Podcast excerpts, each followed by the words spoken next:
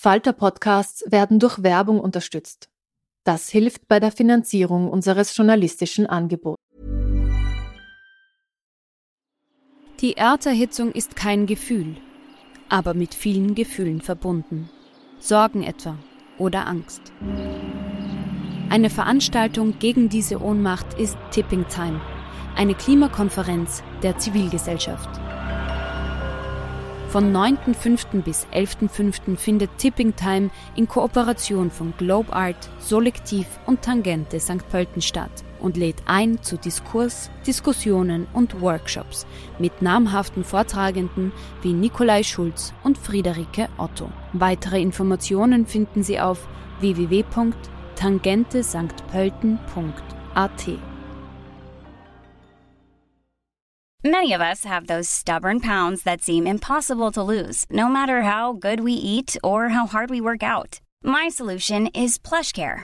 PlushCare is a leading telehealth provider with doctors who are there for you day and night to partner with you in your weight loss journey. They can prescribe FDA-approved weight loss medications like Wagovi and Zepbound for those who qualify. Plus, they accept most insurance plans. To get started, visit plushcare.com slash weight loss. That's plushcare.com slash weight loss.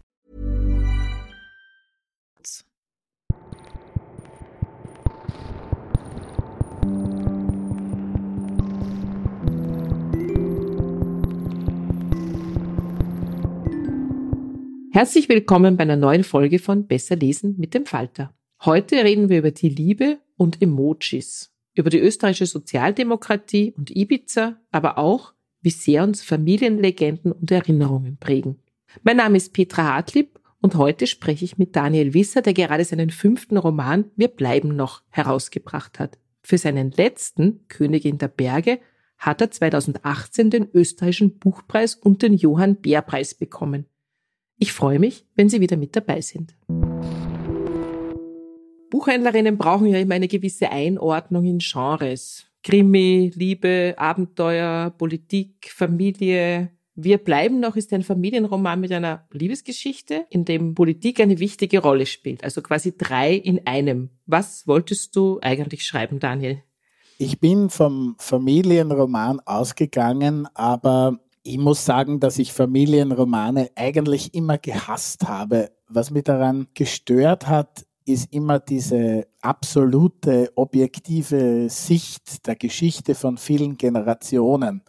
Bei mir ist eigentlich aus der Familiengeschichte sind nur Anekdoten und immer wieder Erzähltes übrig geblieben und ich wollte aus dem, was da übrig geblieben ist, einen Roman machen.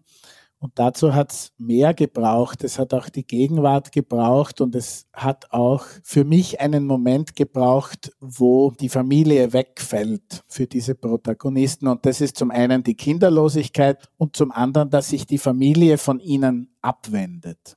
Ja, dann lass uns das ein bisschen aufdröseln und ich will natürlich zuerst über die Liebe reden.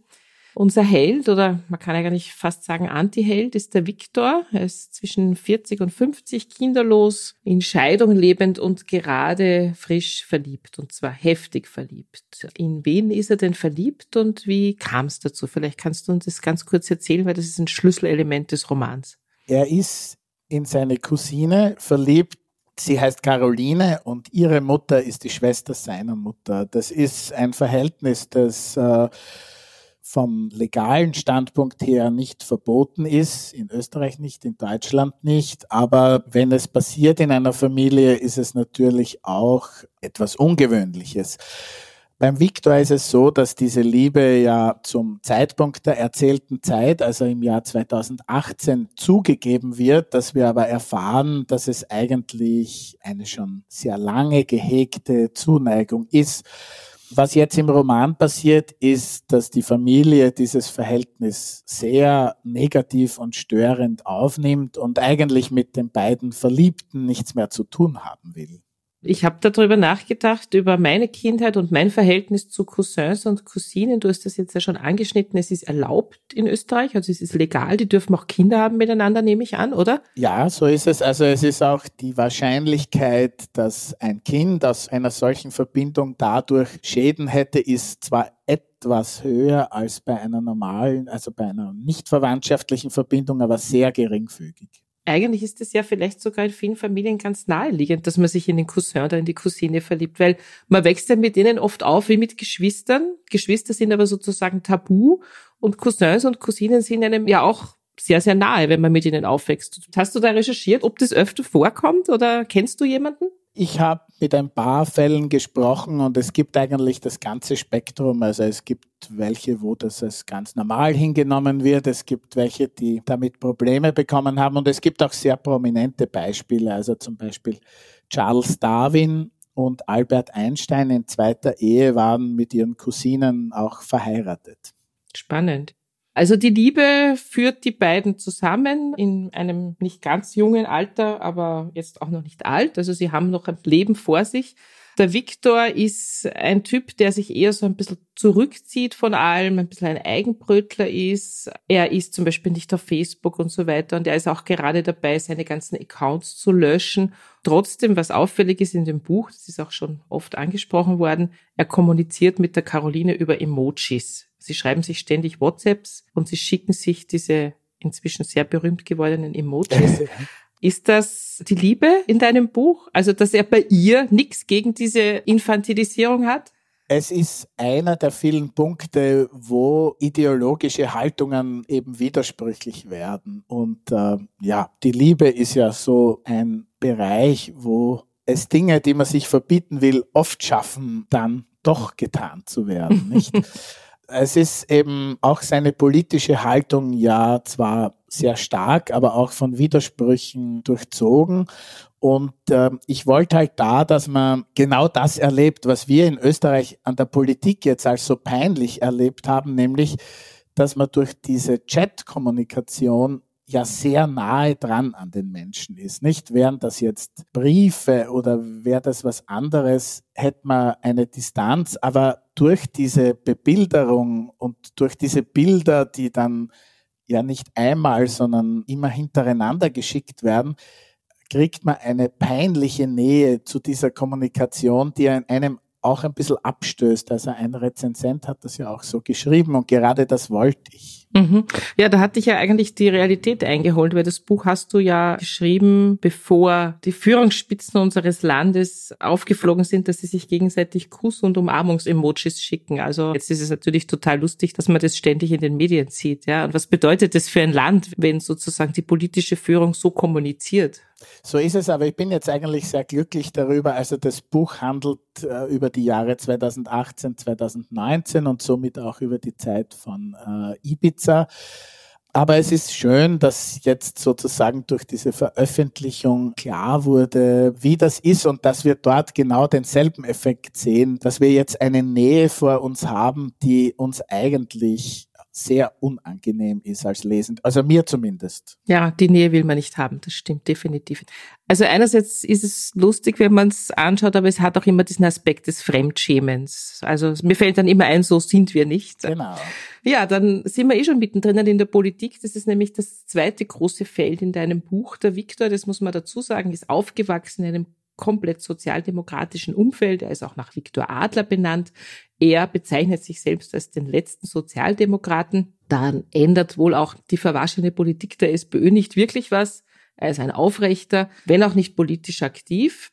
Aber es geht ein Graben durch die Familie. Also nicht nur der Cousinen-Cousin-Graben, sondern zunächst erst einmal ein politischer Graben. Erzählst du uns ein bisschen von diesen Differenzen in der Familie? Das ist ein ganz wichtiger Teil. Es geht eben dabei darum, welche Teile der Familie zu welchen Zeiten die Partei, die eigentlich über Generationen äh, gewählt wurde, verlassen haben. Da ist äh, ein wichtiges Stichdatum das Jahr 1986, in dem gleichzeitig äh, der Präsidentschaftswahlkampf äh, gewonnen von Kurt Waldheim stattfand und zum anderen Jörg Haider als äh, Obmann der FPÖ die politische Bühne betreten hat. Die Mutter der Caroline, die Viktors Tante Margarete, hat zu diesem Zeitpunkt äh, zum Beispiel vor der Familie zugegeben, dass sie im zweiten Wahlgang für Waldheim gestimmt hat. Und das ist eigentlich diese erste große Erschütterung zu einem Zeitpunkt,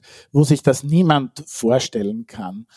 Das geht dann natürlich weiter äh, übers Jahr 2000 bis zu unserer Jetztzeit. Wir haben das ja erlebt in der Zeit nach der sogenannten Flüchtlingswelle im Jahr 2015 und mit dem Präsidentschaftswahlkampf Hofer van der Bellen wie sich unser Land verändert hat. Für den Roman ist halt wichtig, dass die Gespräche über Politik, die es vorher gab in der Familie, nie wieder so geworden sind nach diesen ganzen Erosionen. Also jetzt ist eine Kultur erreicht im Gespräch, wo man sehr viel schweigt, wo jeder sagt, ja gut, wir feiern einen Geburtstag, aber bitte redet nicht über das oder das oder das.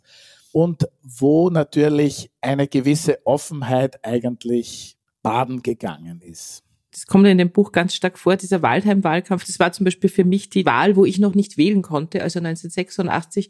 Und da ist der Graben durch meine Familie gegangen. Also sogar meine Schwester hat damals Waldheim gewählt, die zwei Jahre älter war, weil die ist auf diesen Elternzug aufgesprungen.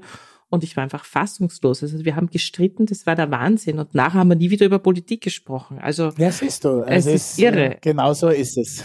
Die Frage, die sich eigentlich eh von selbst beantwortet, ist einfach, wie wichtig politische Ausrichtungen in Familien sind. Also ich sage immer, ich könnte zum Beispiel nie mit jemandem zusammen sein, der FPÖ wählt, also als Beziehung.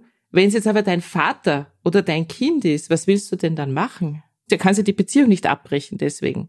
Das ist ja die große Frage. Der Roman gibt ja keine Antworten. Ähm, das ist eigentlich die große Frage, die er stellt und durch diese Rückblicke auf die Familiengeschichte kontrastiert er es sozusagen mit ähnlichen Situationen aus der Vergangenheit. Also es stellt sich schon die Frage, ob wir wirklich toleranter und pluralistischer geworden sind, als wir es früher waren. Also was diese Parteiabtrünnigkeit betrifft, gibt es zum Beispiel eine Anekdote aus den 30er Jahren mit dem Großvater, also der der Großvater von Viktor und Caroline war, der, weil sein Bruder zu den christlich-sozialen geht in den 30er Jahren, was ein völliger Affront ist, also gerade in der damaligen Zeit, aus diesem Grund gibt es eine Rauferei im Gasthaus zwischen dem Bruder und dem Großvater, wo dem Großvater der Oberschenkel gebrochen wird und als ihn die Polizei einvernimmt, sagt er aber, es war ein Unfall, um diesen Bruder zu schützen. Ja, obwohl der sozusagen das Unfassbare getan hat und zu den Hahnenschwanzlern gegangen ist. Das ist eine reale Geschichte aus meiner Familie und da frage ich mich eben schon, inwieweit unsere heutige Zeit wirklich toleranter geworden ist. Also ob nicht Solidarität vielleicht einmal auch innerfamiliär ein höherer Wert war. Es gibt ja viele Wählerstromanalysen zum Beispiel und Untersuchungen, bei denen man feststellt, also das weiß ja jeder, dass zum Beispiel viele traditionelle SPÖ-Wähler immer wieder zur FPÖ überwechselt oder übergewechselt sind es ist jetzt nicht der Ort von einem Literaturpodcast, äh, das zu analysieren, aber, aber die Frage stellt sich natürlich schon, wolltest du dem literarisch so ein bisschen auf die Spur gehen, was die Beweggründe sind? Da ich finde, dass die Literatur da nicht unbedingt Rezepte und Interpretationen liefern sollte, wollte ich eigentlich was anderes. Ich wollte beschreiben und nacherzählen und auch in Dialogen aufleben lassen, das, was ich erlebt und gehört habe. Also ich versuche mich da so wenig womöglich einzumischen. Das geht natürlich nicht, aber es ist schon eklatant für mich in Österreich, wie sich die Stimmung ab 2015 verändert hat. Und, und ähm, ich habe versucht, diese Stimmung einzufangen und dann natürlich mit einer Handlung zu doppeln, die ganz im familiären Bereich steht auch im familiären Bereich stellen sich ja Fragen der Solidarität, der Solidarität zur Verbindung von Viktor und Caroline. Und es geht ja in diesem Roman um einen Streit um das Haus, das die Großmutter dem Viktor vererbt, sehr zum Ärger von dessen Mutter und Tante, die ja eigentlich die logischen Erben wären dieser Streit wird ja ganz erbittert geführt und von der Muttergeneration, also von den im Krieg Geborenen, die heute 70, 75 sind nicht aufgegeben. Ja, aber es ist ja auch ein bisschen ein Stellvertreterstreit, würde ich sagen, oder? Also es geht sozusagen ja um Politik, um die Cousine. Also wenn man 75 ist, warum brauchen die unbedingt dieses Haus? Also warum wollen die das so? Da hängt ja ganz viel dran. Das ist die große Frage. Es gibt da eben zwei Bereiche, die da reinspielen. Das eine ist ja, ohne zu viel verraten zu wollen, dass äh, die Caroline ja nicht weiß, wer ihr Vater war und ihrer Mutter vorwirft, dass sie also über das, was da vorgegangen ist, äh, rund um ihre Geburt oder davor, nie von ihr informiert wurde. Das ist ein wichtiger Punkt. Und das andere ist natürlich auch die Schuldzuschreibung für das, was politisch passiert. Ähm, der Viktor ist ja sehr lange einer, der seine Elterngeneration verdammt und ihr sozusagen die Schuld gibt an dem Rechtsruck, der jetzt stattfindet. Später im Roman sieht er das anders. Es gibt dieses schöne Lied von Crosby, Stills und Nash, Teach Your Children Well. Und einmal wird dieser Refrain anders gesungen, nämlich Teach Your Parents Well. Das Lied kommt auch vor im Roman und es kommt sozusagen auch bei Victor zu der Denkweise, ja, vielleicht sind nicht die Eltern schuld, das wäre das sogenannte 68er-Bashing, sondern vielleicht ist die Generation derer schuld, die in den 90ern und späten 80ern jung war. Vielleicht haben die zu wenig getan. Die Caroline ist eigentlich ganz anders als der Victor. Der Victor ist ein bisschen ein Misanthrop, ein bisschen antriebslos, er freut sich nicht einmal über den Ibiza-Skandal, weil er sich denkt, äh, es wird alles nachher genauso weitergehen. Das war so der Punkt, wo ich ihn echt am liebsten geschüttelt hätte und gesagt hat, also was ist mit dir? Ja, man muss dich doch da freuen.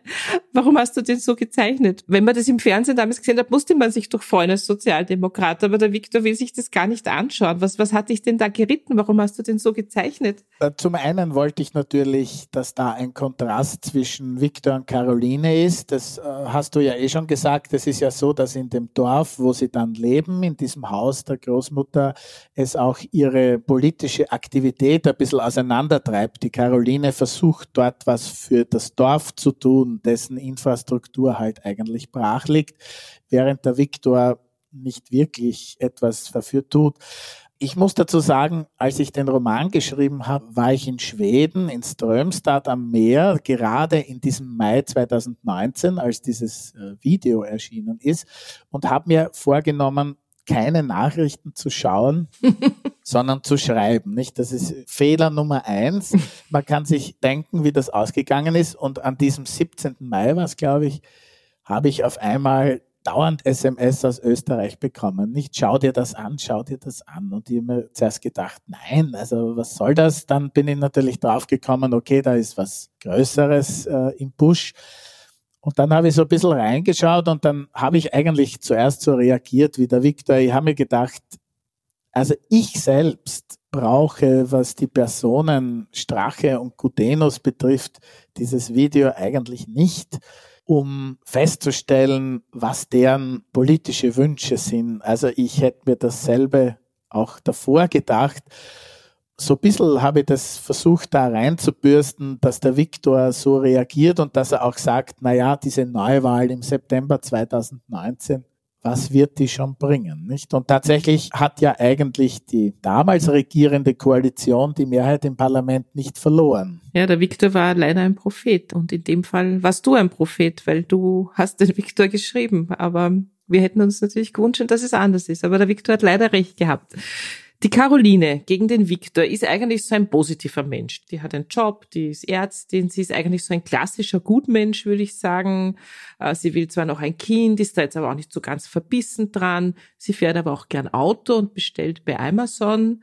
Warum sind die beiden ein Paar und warum geht das gut in deinem Kopf? Ist nur die Jugendliebe? Das ist natürlich eine große Fiktion auch, also die nicht äh, jetzt autobiografisch ist. Also bin nicht mit meiner Cousine verheiratet. Eine große Fiktion, die versuchen soll, da einen riesigen Kontrapunkt reinzustellen, politisch und privat, nicht? Also man kann sich fragen, was finden die aneinander? Es gibt natürlich aber schon Motive. Also bei der Caroline gibt es ja dieses Motiv der Vaterlosigkeit, das ich schon angesprochen habe das ja eigentlich zu einer sehr dramatischen Aussprache mit ihrer Mutter gegen Ende des Buches führt. Und zum anderen gibt es, die Caroline war ja als Ärztin in Norwegen, bevor sie dann nach Österreich zurückgekommen ist, gibt es dort auch eine Beziehungsgeschichte, wo klar wird, dass sie am allermeisten nach einer sehr konsequenten Treue sucht ihre größte Angst ist eigentlich die Angst, verlassen zu werden und zwar nicht argumentierend verlassen zu werden, sondern geghostet nennt man das heute. Also sie hatte einen Freund, der nicht nur aus ihrem Leben verschwunden ist, weil er gesagt hat, er geht jetzt Geschirrspültabs kaufen und nie wieder zurückgekehrt ist, sondern der nachher auch alle seine Profile gelöscht hat. Also sie konnte den auch digital nie wieder erreichen. Und das ist so ein bisschen was, was sie antreibt. Das hat mit ihrer Vaterlosigkeit und mit der Figur des Vaters, der sie aufgezogen hat, also des Mannes ihrer Mutter zu tun. Beim Victor steht es anders. Beim Victor, glaube ich, ist schon auch mehr Sentimentalität dahinter, denn der Victor ist ja der, der als die Urgroßmutter noch lebt. Da beginnt ja der Roman bei ihrem 99. Geburtstag, da beginnt auch die Liebesgeschichte, der ja eigentlich versucht, die Familie noch zusammenzubringen, trotz der politischen Streitigkeiten und der sich sogar ein Jahr darauf, als diese Großmutter tot ist, sich an diesem Tag vorstellt, wie es gewesen wäre, wenn sie noch leben würde und wie es gewesen wäre, wenn er und die Caroline ihre Liebe nicht eingestanden hätten. Nicht? Da gibt es ein ganzes Kapitel im Konjunktiv, wo er dann diesen Geburtstag beschreibt, wie er gewesen wäre was so auffällt, ist, der Viktor lebt ja sehr stark, zumindest am Anfang, in dieser Familiengeschichte. Er wärmt immer wieder diese Geschichten auf, diese Anekdoten, die erzählt werden. Und seine Frau, die am Anfang des Buches ist der Viktor ja verheiratet und lässt sich dann scheiden. Und die ist immer total gelangweilt und genervt von diesen Familiengeschichten, die er ständig erzählt. Und die Caroline ist ja mit den gleichen Geschichten aufgewachsen. Das heißt, die kann eigentlich gar nicht genug davon bekommen, weil es ist ja auch ihre Erinnerung. Man könnte das dann sozusagen in zwei Richtungen interpretieren. Erste Möglichkeit, man sollte immer nur mit jemandem zusammen sein, der aus der Familie stammt, weil dann hast du immer jemanden, mit dem du deine Vergangenheit besprechen kannst. Oder zweite Möglichkeit, man müsste sich irgendwann von seinen Familienerinnerungen lösen. Man muss irgendwann loskommen davon. Also das Loskommen ist sicher eine wichtige Sache. Wovon man, glaube ich, loskommen muss, ist das Phantasma, die Vergangenheit erhalten zu können. Nicht? Das ist also, was glaube ich, äh, die Iris nervt an Victors Erzählungen, ist ja vielleicht nicht dieselbe Geschichte jetzt zum hundertsten Mal zu hören, das nervt vielleicht auch, aber das Festhalten daran, dass das wirklich etwas bedeutet oder dass es so gewesen ist, das habe ich ja auch gemeint mit dem Familienroman. Das war mir wirklich ein Anliegen, so etwas zu schreiben. Ich habe auch nichts dagegen, wenn man das als Familienroman bezeichnet, aber ich möchte eben erzählerisch einen ganz anderen Ansatz haben. Ich möchte nämlich sagen, stimmen diese Geschichten wirklich alle bei jedem? Ja, es ist ja so, dass gleich am Anfang da eine Geschichte vorkommt über den Urgroßvater vom Viktor, der immer Heidelbeeren zum Naschmarkt gebracht hat. Und was dann passiert, wenn diese Geschichte erzählt wird, ist, dass seine Mutter und ihre Schwester bitter darüber streiten, ob das Heidelbeeren oder Walderdbeeren waren. Und so ist es ja mit vielen Familiengeschichten. Es weiß ja niemand mehr, was wirklich wahr ist. Ja, das stimmt. Also ich habe jetzt viel Zeit mit meiner älteren Schwester verbracht und wir haben Kindheitserinnerungen ausgetauscht und auch wir haben steif und fest behauptet, eben Heidelbeeren oder Himbeeren waren es bei uns nicht, aber das ist also, welche Anekdoten weitergegeben werden. Und das finde ich, äh, machst du eben ganz großartig, weil wir erfahren eigentlich nie die richtige Anekdote, sondern immer nur die immer wieder aufgewärmte erzählte. Und das ist im Grunde was, was alle Familien kennen. Ja. Es gibt auch das Richtige nicht, äh, beziehungsweise es gibt niemanden mehr, der es irgendwie feststellen oder attestieren könnte, nicht? Ja, dann danke ich sehr für das Gespräch. Ich freue mich auf das nächste Buch. Da musst du noch ein bisschen warten. Danke. Und jetzt hören wir noch ein paar Buchtipps aus der Falter-Redaktion. Hallo, mein Name ist Kirstin Breitenfellner. Ich bin im Falter für das Kinderbuch und Sachbuch zuständig und habe heute zwei Sachbücher mitgebracht. Das erste ist von Jenny Odell und heißt Nichtstun, die Kunst, sich der Aufmerksamkeitsökonomie zu entziehen, erschienen bei CH Beck. Ja, das Buch war mit im Aufmacher der Frühjahrsbuchbeilage des Falter zum Thema Hingabe. Ja, und mir war das wichtig, weil das Corona-Jahr 2020, das setzt sich ja jetzt fort, 2021 vom Begriff der Kontrolle geprägt war. Und was dabei zu kurz kam oder ins Hintertreffen gerät, ist eben das Gegenteil der Kontrolle, die Hingabe. Hingabe in den beiden Büchern, die ich besprochen habe, zu dem auch Jenny Odell gehört, bedeutet keine Weltflucht, sondern eine Bewegung zur Welt. Ja, Jenny Odell ist eine junge Künstlerin. Sie ist aufgewachsen in Oakland an der San Francisco Bay, also quasi Tür an Tür mit dem Silicon Valley. Und seine Ideologie der Effizienz und der seiner aufmerksamkeitsfesselnden Tools und sie sagt an einer Stelle, dass gar nichts zu tun ist eigentlich nur was für Snobs-Leuten, denen es zu gut geht. Also darum geht's nicht, sondern es geht um eine neue Form des Tuns und eigentlich um eine neue Form der Wahrnehmung, die auf die kleinen Dinge gerichtet ist. Und sie versucht äh, in dem Buch, das ist so eine Art Suchbewegung, also sie kommt da nicht mit fertigen Konzepten daher, das ist sehr sympathisch. Sie versucht in Kontakt mit ihrer unmittelbaren Umgebung und Natur zu treten an eben an der San Francisco Bay in einem öffentlichen Park. Sie beobachtet Vögel. Sie fährt in die Berge und vertritt äh, im Grunde so einen Ökoregionalismus, wo man sich einfach mit seiner Gegend verwurzelt und versucht, so ein Gegenmittel gegen die Rhetorik des Wachstums zu liefern, ein Plädoyer für die Instandhaltung und Pflege. Also es geht ja darum, dass man nicht immer nur Neues haben muss, sondern auch sich mit dem, was schon da ist, beschäftigen kann. Und das macht sie auf einer sehr schönen Ebene. Und sie macht auch Ausflüge in die Geschichte, in die Philosophiegeschichte zu Diogenes und in sein Fass und zu den Aussteigern Kommunen der 60er Jahre. Und Hingabe bedeutet für sie eben, sich nicht als getrennt zu sehen von der Welt und hat dadurch auch eine politische Dimension und bedeutet eine Art von Offenheit einfach. Ja, ein sehr inspirierendes Buch.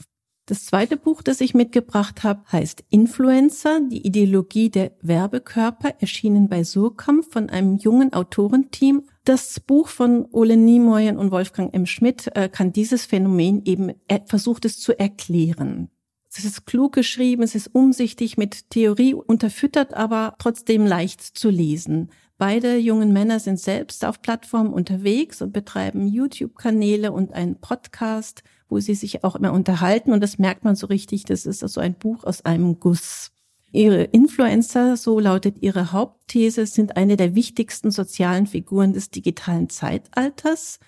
Und die sind mittlerweile, meinen sie, eben nicht nur eine ökonomische Macht und kassieren ganz viel Werbebudgets bis zu 38.000 Euro pro Post. Das sind schon erstaunliche Zahlen.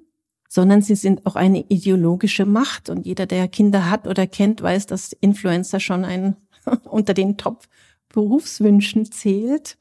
Die funken direkt ins Kinderzimmer und haben damit auch Werbung revolutioniert. Werbung war ja etwas, was man immer über sich ergehen hat lassen. Und jetzt wird Werbung, Influencer sind ja Werbung, einfach freiwillig und gerne konsumiert. Und diesem Phänomen kommen die zwei Autoren mit einem tollen Vergleich mit Bertolt Brechts Der gute Mensch von Seezuan bei. Das ist noch viel komplexer, dieser Vergleich, als ich es jetzt erklären kann, aber es geht darum, dass die Heldin von Bert Brecht, Chanté, die möchte reich werden, um Gutes zu tun, und die Influencer sagen, die zwei Autoren, die wollen Gutes tun, um reich zu werden. Ja, ein Buch der Stunde finde ich für alle, nicht nur für solche, die Kids haben, sondern für alle Teilnehmer der neuen Medienwelt. Jetzt wird Daniel Wisser uns noch einen Teil aus dem Buch Wir bleiben noch lesen. Ja, Viktor fühlte sich alt. Er fühlte sich alt, seit er sieben war. Mit sieben begann er die zweite Klasse Volksschule.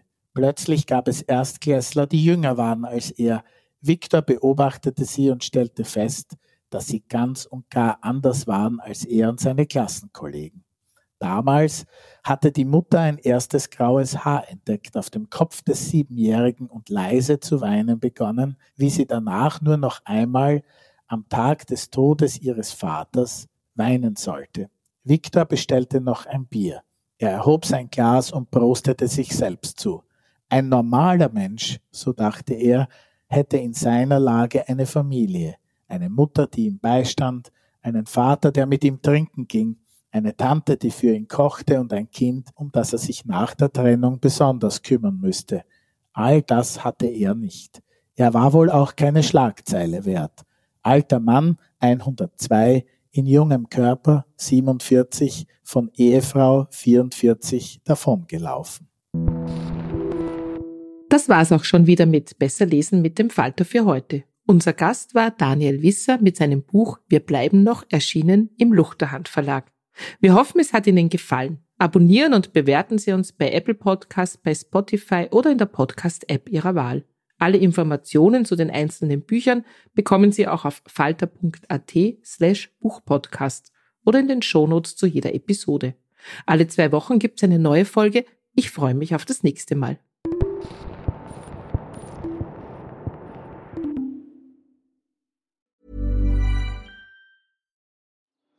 Die Erderhitzung ist kein Gefühl, aber mit vielen Gefühlen verbunden.